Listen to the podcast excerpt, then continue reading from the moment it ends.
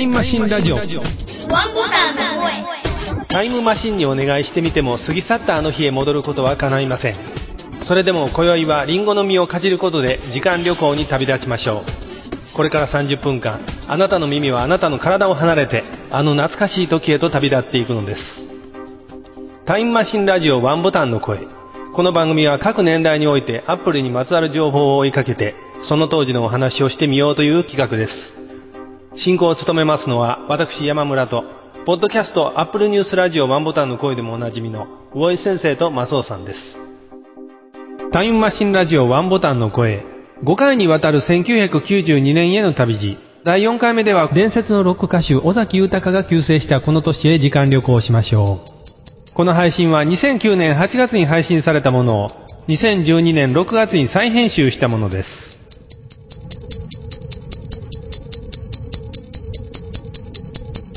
クイックタイムが出た直後だったりして、クイックタイム初めて触った時、これはすごいと思ったんですけど。パソコンの上で絵が動いてるわけですからね。そうですねね動画みたいのはそれなりにあったと思うんです。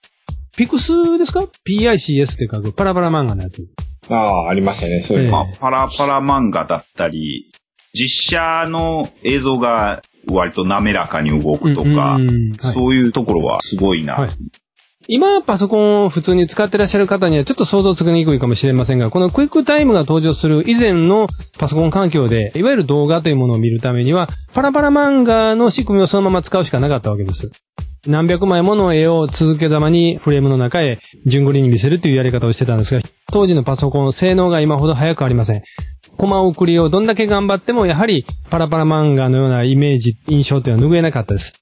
それともう一つは、パソコンの性能がここで違うので、あるパソコンと別のパソコンで再生した時に、動きの速度が全然違うという弱点がありました。それを一気に解消した技術がクイックタイムだったわけです。ビッグタイムのメリットっていうのはタイミングをリアルタイムで合わせれるっていうのが、はい。1分の動画は1分で再生できるということですね。っていうのが一番大きな仕組みで、コンピューターで動画再生したり編集したりとか、そういう話が当たり前のようになっていくきっかけではありましたよね。今から見ますと、まだそのきっかけの糸口を掴んだぐらいしか過ぎなかったのかもしれないですね。この当時のいろんなものを見てると。オーサリングとは言ってますけど、実用に耐えたかどうかっていうとちょっと怪しいですし、映像圧縮がそれほどなかったわけで、ええフレームさ、はいもともと画像の大きさも 320×240 とか 最大の時やねんから、はいまあそんなに大層ではないですよ。今みたいにフル HD をやらなあかんとかいうことはないわけです。ないです。タイムマシンラジオ1992年。ここまではアップルにまつわるいろんなお話を続けてまいりましたが、もう少しだけアップルとその周りのあったこと、あるいは国内で手に入れられたアップル関連の書籍であるとかいろんなことに触れていきたいと思います。アップルがマイクロソフトの Windows に対して、この92年、市場競争をいろいろ模索していた時代です。もちろん92年だけではなくて、この前後もそうなんですけど、一つはその方法論として CPU を6万8000系以外のアーキテクチャへの移行を計画していたというお話があります。その一つが X86 系、つまりインテル系の CPU への移植プロジェクト。そのコードネームはスタートレックと言われ、1992年頃からノベルの協力を得て始められていたようです。大江先生はこのお話って何かご存知ですか、うんここからですけどね、もちろん。インテル版も作ろうとしていたっていう、ライセンスしてた時期もあったじゃないですか。あの、互換機のことですか？そうそう、互換機をやろうって言ってた時期に向けてなんですけど、えインテルがでも動くようにしようっていうのはあったみたいですよね。ね。当時のインテルの体制と、ジョブズがインテル以降やった時の体制っていうのはまた違うとは思いますけど、それにしても、この92年、ジョブズが不在の頃のアップルでも17年以上も前の話なんですけど、インテルで動く Mac っていうのがメーカーによっても計画されてたっていうのはなんかすごいものを感じます。逆に、モトローラ GA で、パワー PC 最高って言ってた我々は何やったんやっていう、いうのがありますけど。まあ、要するにどんな会社でも、はい。だ裏と表はある。から我々もその辺を踏まえて対応しないといけないかもしれないですけど。いや、だって今はほら、インテルがすごいとか言ってるけど、はいはいはい。もうちょっとしたら今度はまたパワー PC 系のセルに移ったりとかするかも。そっちの方が便利とかね。がね、あるいはコスト的な何かとか、そういういろんなところがあるのかもしれないですけど。林信之さん、ご存知の通り、アップルあるいはジョブズの関係の本をたくさん出されていらっしゃいますが、ウェブの方もいろいろ探すと、IT メディアをはじめ、林信之さんいろいろこの当時のことのお話も残していらっしゃいます。ここでは資料の参考として私もいろいろ読ませていただきました。出版物の方を触れてみたいと思いますけど、インサイドマッキントッシュはよく名前は聞きましたね。はい僕自身は見見ることはなかったですけど。はいオールロッカー持ってますよ。はい。ボリューム6の日本語版がこの92年に発売されていて、当時1万500円だったということですボルロクはシス7のやつだったんで。システム7の詳細が書かれてた。そうそうそう。はい。知らない方のために、インサイドマッキントッシュっていう名前の、アップルが発行してた本ですかね。うん出版社はアップルじゃないですけど、その MacOS の技術的な詳細の解説書ですか？API の解説書ですよ。今だったらフリーで手に入りますけど、その時じゃ買わないといけない。し資料としては、は本としては買わなきゃいけないっていうだけであって、データとして変わってなかったわけではないですよ。データで手に入れられた人は無料で。まあそうですね。いわゆるデベロッパーのプログラム入ってればのあ話。、なるほど。じゃあ、デベロッパーに入っていない人でも、お金さえ出せば書店でこのインサイドマッキントッシュを読むことができたわけですね。ボリューム6っていう話ですけど、じゃあそれも1、2、3、4、5は、改訂版ではなくてずっとその新しい技術の積み重ねですね。そうです。1、2、3ぐらいまでが最初あって、はい4以降は改訂版になるんだけど、はい新しい API が追加されてるあ、から、追加分、追加分ということ追加分。はいはいに。なっていくはず。はいはい確か Mac が一番最初に出た時3ぐらいまでだったと思うんですよね。あなんか3冊セットで最初は売られてたみたいですね。最初の3冊がそうだったんですよねこれ、バインダーになってませんでしたっけ？えっとね、両方あるんです。あ、やっぱり。バインダーのはね、デベロッパーで売られてたのはバインダーバージョン。あ書店で売られてたのが普通の製本バージョン。はい。お政治にも、プログラム初心者に優しく書いてくれてるっていうものではなかったと思います。結構ある程度踏まえた。あ、あのね、これはあくまでリファレンスなので、ああ、なるほど。もうそんな初心者へのプログラミング入門書とかそんなもんでは一切 なないいいです。それから、前これ松尾さんとも話してたんですけど、レはいスエディット完全版っていう本がトッパンの方から出てました。多分載ってるよ。あ、そうですか。で、小林先生、あの、こ315円って書いてあるけど。れ違います。これ多分中古価格だと思うんで。はい。レスエディットが正しい呼び方でした？レスエディット松尾さん、リソースエディターっていう。いやいや、リソどっちやろ？ースエディターなんですけど、はいもちろんね、正確には。はいでもレスエディットです。僕も正しい呼び方は知らないんですけど、はい僕の周りでははいリソースエディターって呼んでる人が多かったっていうことなんですけど。この辺はね、ちょっとどっちなんやろうっていう話をしてたんでね。 ResEdit で間違いないと思いますよ。覚えてらっしゃる方も多いでしょう。びっくり箱、 jumping box って言うんでしたっけ？びっくり箱からピエロの。あれは Jack in the box っていう Jack in the box、ごめんなさい。ピエロの 人形が飛び出してくるアイコンの。今だったら X コードを用いて、ああいうことって簡単にはできないですかね。アイコンを特別に作ったりとか、システムのアプリケーションのメニューを書き換えたりとかね。そういうことができたんですけど。そうですね。リソースっていうものそのものはあんまり使ってないですからね。ねえ直接自分がインストールしたアプリケーションにいたずらするようなことって今はあんまりできないですね。そんなことはないんだけど。あ、そうですか？あメニューの追加とか簡単にできます？いや、メニュー追加してもどうしていいか分からへんから、あまあまあそうなんですけど。できないわけじゃないですよ。X コードにもそういう延長関係ありますからね。インターフェースビルダーではないですか？インターフェースビルダーではできない。やってもしょうがない。あ なるほど。会社のエクセルを、エクセルゴールデンバージョンのこのレスエディットで作りましたけどね。昔、だからそのレスエディット使って、はい。ショートカットとか足せたんですよね。そうなんです。それをよくやってたのは事実そうだった。なんですよ。エクセルのメニュー全部ショートカット足して。そうそう。英語のメニューを全部日本語に書き換えたりとか、はいそういうことはよくやってた記憶がありますね。それやったらめっちゃくちゃ落ちやすいエクセルになって怒られましたけど、誰やこんなんしたやつって。どうしてかというと、はメニューアイテムが何かっていうのを引っ張ってくるのっていうのは、はメニューの順番、番号はいとかで見るときもあるんですけど、メニューの項目名で見るときもあって、あアプリケーション側の問題なんで、はいはい。やたらめったらやったらダメってことね。項目名で見てるやつで変更したらしたらちょっとわけわからなくなるんで。この年出てた本で、ズバリその書籍のタイトルがマイクロソフトという本が出ていて、ビル・ゲイツの生い立ちからマイクロソフトの設立に、その後に至るまでのことがね、書かれた本があったようです。今ではアップル系のコンテの本多いんですけど、マイクロソフトもこういう風に本がいろいろ出てるっていうね、面白い話ですね。アラン・ケイというタイトルの本が出ていて、著者もアラン・ケイさんです。まあご自身の。じゃあまああらんけど、自分の話なんで。そうですね。これインタビューでしょですかね。X68000 マシン語プログラミング入門編というものもソフトバンクから発売されていたようです。Mac の宝箱というフロッピーが1枚収められたムック、ムックですかね？省営者さんから発売されていました。これ、いろんなシリーズがあったんですけど、私。買いました。これユーティリティコレクションとかね。だいたい3500円前後だったと思いますけど、システム7コレクションっていうのがあって、会社のクラシックにこれ買ってきて入れて、一人見つからんようにゲームやったりとかしてたんですけど、ページメーカー 4.0J ハンドブックなんていうのもありまして、エンサイクロペディアマッキントッシュという本も省営者さんから5000円ぐらいのお値段で売られてたようです。ああ、これも持ってます。ああ、そうですか。これね、写真がどうしてもなくて、メーカー本みたいな結構ごつい本ですか？そうね、見つけましょうか。ページメーカー4.0ハンドブック。はい。省営者さんがハンドブックシリーズこの当時いっぱい出してらっしゃったうちの一つだと思います。多分当時のイラストレーターだったらイラストレーター3.3とかの入門書が売ってたと思うんですね。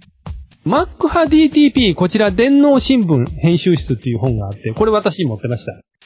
小さいビンゴ版か英語版ぐらいにね、割とおちゃらけた、なんかポップなカルチャー本みたいな感じの本だったんです。その後のパソコン見え講座なんていう、98Mac DOSV 三つどもえの戦い。Mac だけが今ちゃんと残ってるのがすごいですね、三つどもえのうち。まあ DOSV もでも、。ドス V は一応定着してあまあ定着はしてますよねじゃないですかね。ではいも、すごい使ってる人もういないでしょ。そうですね。仕事としてどうしても使わざるを得ないような人はいらっしゃるかもしれない。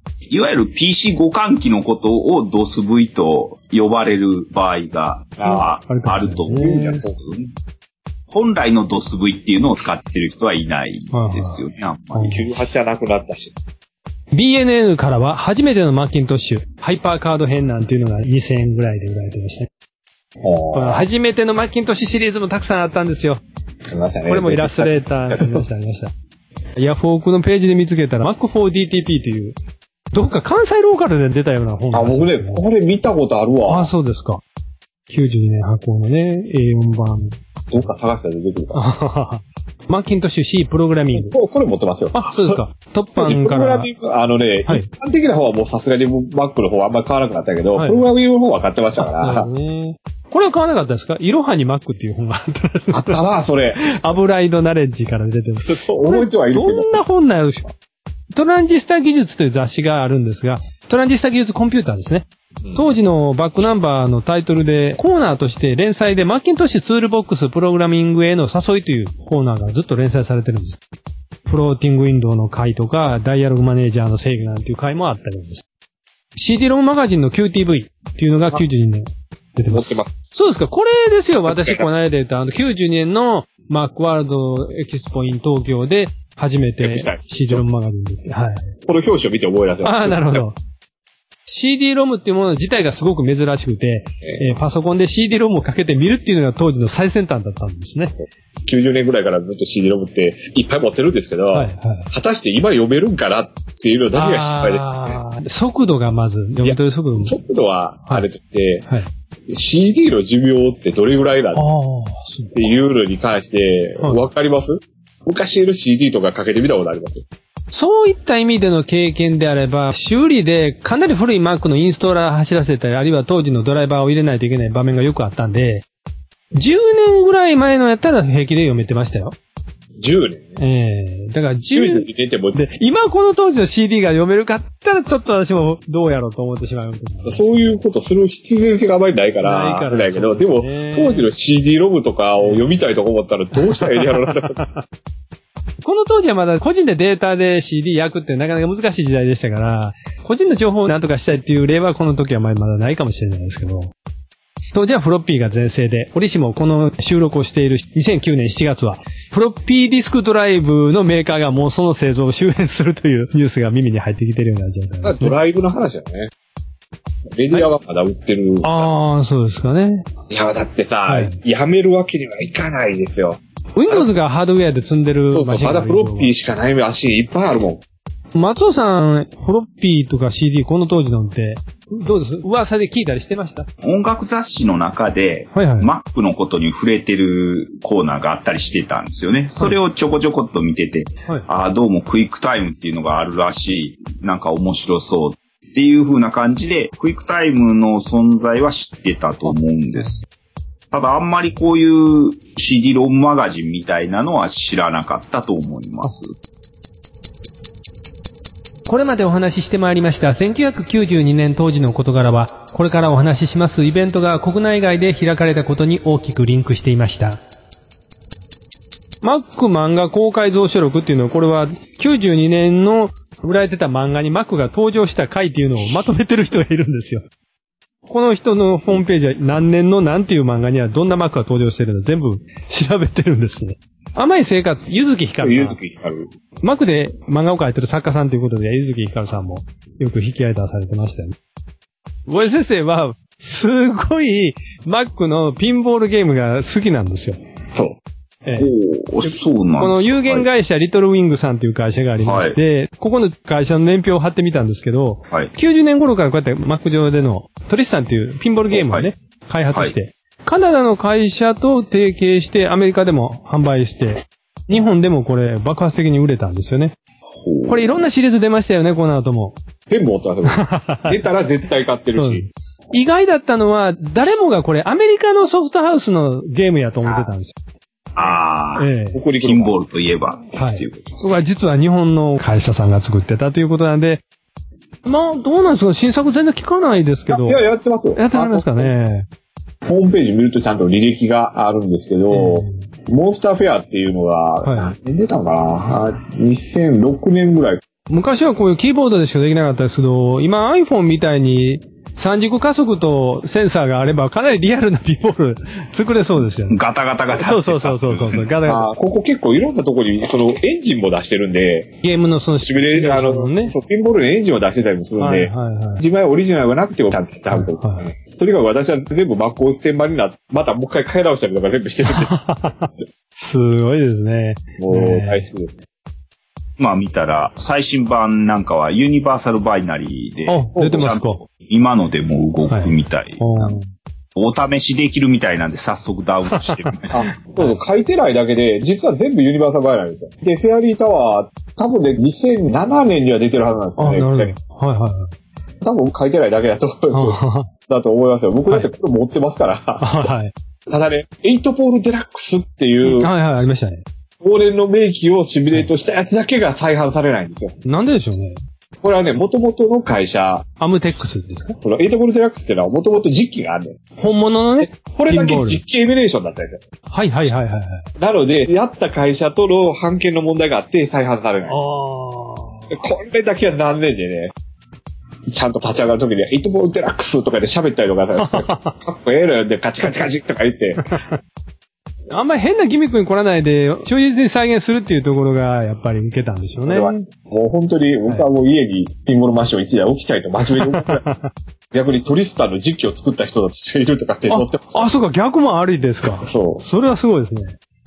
ちょっとお話はずれるんですが、アドビのイラストレーターの変遷を調べてますと、この92年はバージョン4、イラストレーター4というで Windows のバージョンが出てます。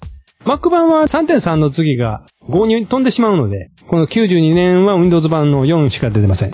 その翌年93年はソラリス版のイラストレーターがあったようです。ソラリスのうんなんかね、あったみたいですね。SGI バージョンもあったみたいですね。はいああ、SGI バージョンもうあったってこと？93年になると、イラストレーター5出てきてするわけなんですけど、92年は前の方で触れてますけども、第4回マルチメディア国際会議展示会っていうのが開かれてまして、幕張メッセで開催されました。その会場の風景もウェブの方を探していただくと写真があります。結構当時の日本のアップルのデモンストレーションの見方って赤と白を基調にした展示が多かったように思いますね。どうも派手さを狙ったところ多かったような気がしますが。マクワードエキスポが92年に第2回目開催されたんですが、開催されたのは92年の2月20日から22日までの3日間、日本コンベンションセンター、つまり幕張メッセで開催されました。186社の参加があったということです。これ、なかなか日本で今、企業協賛とかいろいろ展示出展募っても、そうそう集められへんのちゃうかなと思うんですけど、当時の参加してた企業の名前、関東電子、キャノン販売、横川ヒューレットパッカード、沖電機工業、ピナクルマイクロ、エルゴソフト、ラスターオプス、無井物産グラフィックシステム、エプソン販売、フォーカルポイントコンピューター、シャープ、神戸製鋼所、日本ビクター、日本バイナリーとか 続くんです。すスーパーマック Image Measurement というところの名前をつられてましたメージメジャーだね。当番組のブログの方にもリンク貼ろうと思いますが、92年、スティーブ・ジョブズが35分にも及ぶ長時間のネクストステップのデモを映像で収録して、プロモーションに使っていたようです。今のほとんどジョブズのプレゼンテーションスタイルと大元は変わってないと思います。話して見せて、話して見せてのサイクルがね。これと対照的なのが、やはり YouTube にあります、マクロードエクスポサンフランシスコ、1992年の当時 CE のジョン・スカリーが行ったキーノート。これがですね、全然ダサダサでして、まず、スカリーが何言いたいのかまずつかめない上に、デモの映像が、ポケット手突っ込んでボサーっと触って、うまいこと動けへんから、カメラに後ろのケーブル映させて、これちょっとなんとかとかやってるんですよ。すごく締まりのないデモになってまして、当時からやっぱりこの辺のデモの違いっていうのは、腕の違いってあったんだなと分かりました。YouTube ではないんですが、アメリカのインターネットアーカイブにありました、Apple Macintosh キャスパースピーチリコグニッションっていうタイトルで、テレビのモーニングショーで音声認識のデモをジョン・スカリー自ら中国人のスタッフと一緒に出てきて説明して実演してるという、だいたい3分から5分ぐらいの番組の映像が見られます。これでもスカリーがしかめつられて、もうちょっとこう、にこやかにできへんのかなと思うんです。この人はでも大体そうなんです。困り顔の写真のこと多いんですよね。そんな気しません。スカリーがまあニコニコ笑ってどうですってやってるとこ。ないんですよね。コンピュータクロニクルというサイトの方、アメリカの方を見ますと、コンピュータービデオということで、映像というものがコンピューターで扱えるようになったんだということを、まざまざと見せつける映像がありますが、その大半はマキントッシュ2とか 2FX が使われている映像だったりします。その下、ちょっと当時のことを振り返る方のいろんなところから抜き出したんですが、92年に漢字トーク7.1が登場して以降、日本で Mac ユーザーが非常に増えたように思うけど、その時は漢字トーク6以前のユーザーがどうも新参者の7ユーザーを下に見るようなことがあったんじゃないかって言ってらっしゃる方がいらっしゃったんですけど、どうかなってちょっと私その辺微妙で、そんな風には私は思ったことなかったんですけど、ひょっとしたらその頃 Mac ユーザーになられた方はそんな風に受け止めたのかなって思いました。山村さんは 3GS で iPhone ユーザーになったはいユーザーをちょっと見下したりとか、そういうところはないですかいや、逆に見上げげてるよ、いいなぁ、言うて。全く余談で。1990年制作、1992年に公開されたコメディ SF で、アップルゲイツという映画があったらしいんですね。ははい。綴りも、アップルとビル・ゲイツを綴り、本当に合わせたタイトルの映画なんですよ、これ。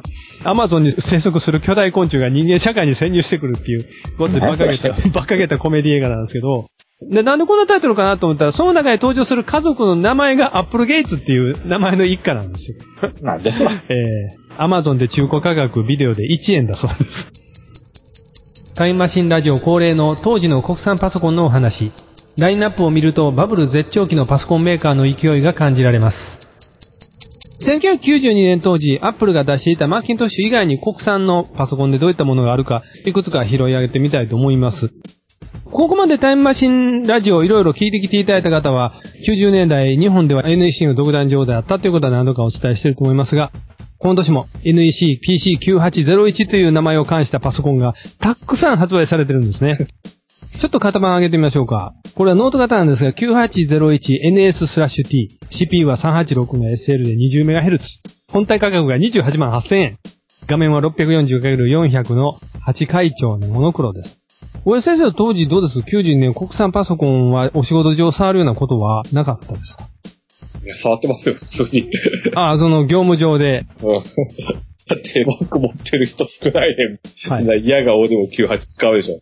これ割と高級機として扱われたんちゃうかなと思うのは、いいね NEC の PC-H98 モデル105シリーズっていうのが出たんです。サーバーマシンだったそうなんですが、サーバーの形に見えないんですよね。横向けで98万円したそうです。サーバーマシンというとこういう形だったですかね。関係ないでしょ。これだって普通のデスクトップです。ね。やはり NEC がマルチメディアという時代を標榜してたんでしょうか？PC9821 モデル S1、S2 というのを、えー98マルチ。ね、98マルチを発売してます。これちょっとお安いんですかね？S1 の方が31万8000円で、S2 が43万8000円。これが LC2 のマネやんとか言って、えらいわけだった記憶がある確かにそんな気がしますね。写真をまたリンクで探して見ていただけるとありがたいんですが、本体が割と平たい感じで、その上に同じ幅のモニターが乗っかってるんですよ。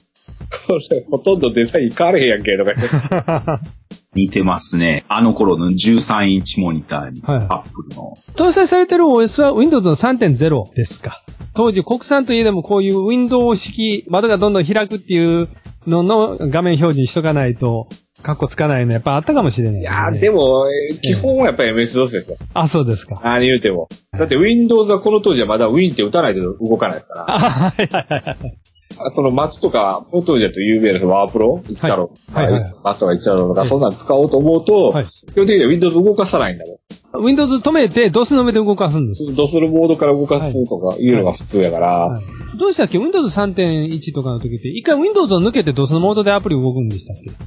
そうだったと思うんやけどね。ちょっともう覚えてない。IBM モトローラが PowerPC601 を発表してますね。PowerMac の CPU としてこの後も成長していくわけです。RS6000 だったかな、はい。はい。って呼ばれる IBM のワークステーションも実は使ってたので、はいはい。Unix で動かしたんですかね？確か。PowerPC が入ったマシンは使ってたと思いますよ。はい。さっき松尾さんとも言ってたんですけど、高エネルギー加速器券が日本で最初のホームページを発信しています。92年の9月30日、茨城県のつくば市からです。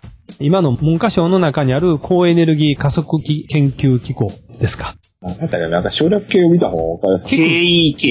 KEK。ああ、そうそう、結構や結構。結句って言うんですか？あれ、ケックって読むんですね。KEK って読んでました。結構って言ってた記憶がある。日本で最初のホームページということでリンクを辿ってまた皆さん見ていただこうと思いますが、文字しか並んでないんです。当時は最初のホームページですから。そんなもんあったんでですよ。だって、しょうねえー込めるように仕組みになってない。だいたいこれを公開しても、一般の個人でお家でこれを見れた方ってほとんどいなかったでしょうね。そういう、やっぱりそんな日本人向けってわけでもないじゃん。研究機関でそういうコンピューターのネットワーク触れる人しか多分見れなかったんじゃないかと思います。で、変な話が、高エネルギーとか物理学系のところって、やっぱり一番早くネットワークが入ったんですよね、高速の。はいはい。なんでかで扱うデータ量が膨大やめちゃめちゃね。だから、そういうところでインターネットも進んできたわけですよ。はい。そういうところが、海外のここはホームページ立ち上げたよって、ウェブっていうのやり出したら、すだ、あんだしゃあない、うちもしてなあかんな、わけでね。結局作られるのも英語やし、日本語向けのやつだから別に作る必要性ないわけですよね。少しまあパソコンの方をまた見ていきますと、シャープは X68000 シリーズ、初の3.51フロッピー内蔵の X68000 コンパクト、んなんていうのかなこれ XVI じゃなくて、16とお読みするんですかね ?XVI じゃないと読むんですけど。シティじゃないの？ですかね。CPU は68000の16メガ。16メガだから16だったんですかね。ね29万8000だったそうです。安い。えーねえ、まあ、X68000 の中では安かったんじゃないですかね。コンパクが日本向けと SV パソコンを発表ということで、この頃からコンパクが日本に乗せてきてたわけです。IBM の OS2 のバージョン2.0が今年発売になってます。私がちょっと見ていた限りでは、富士通は、この92年までは FM タウンズで、シャープの X68000 シリーズと、蝶々橋で向かい合ってたように思いますが、翌年の93年からは、FMV シリーズで対抗するようになります。大先生、ちょっと、もしご存知でたら教えていただきたいんですけど、さっき松尾さんとも言ってたんですけど、この92年も、エプソンが PC98 の互換機で PC486 とかいろんなシリーズのパソコンを出してるんですが、NEC とエプソンって結構この辺揉めてますよね、昔。覚えたかなもううんなんかそんなんがあったような気もするんやけど、もう覚えてないよ、俺ち。ょっとウィークで見た限りは、エプソン側が98の中のバイオスを逆アセンブルコピーしたんじゃないかっていうのが。えー言われていて、それで仕方なくエプソンがロムを外して打ったりとかしてたみたいなんです。大体エプソンがなんで98の真似をしてていいのか、そういうのが旗目で見ててよく理解できなかったんですけど、していいのかってこしていいのか悪いのかいうとこもよく分かってなかったんですけど。としてはいいでしょ、別に。そあ、そうなの、んですか？はいっていうのを売りにするのは別に構わないんじゃない？あ、その98に作られたソフトがうちでも動きますよーっていう。それだけやもん。もちろんログ解析したらまずいですよ。はいはいはい。リバースエンジニアリングの禁止とかええいろいろ書いてあると思うから、はいはいはい。そうじゃなければ別にいいわけでしょ。タイムマシンラジオワンボタンの声。5回にわたる1992年への旅路。その4回目はいかがだったでしょうか？次回の第5回目では当時の世相や流行についてお話ししたいと思います。この番組へのご意見ご感想は、姉妹番組の Apple News ラジオワンボタンの声のブログにアクセスいただき、記事ごとに一番下に付けられている英語でコメントと書かれた文字ボタンを押して書き込みでいただけたらと思います。また、ツイッターからも、ハッシュタグ、シャープ OBT をつけてつぶやいていただければ、こちらで検索して読ませていただきます。リスナーの皆さんからのそれぞれの時代のアップルにまつわる思い出話などもお待ちしております。それでは次回の時間旅行までアビアント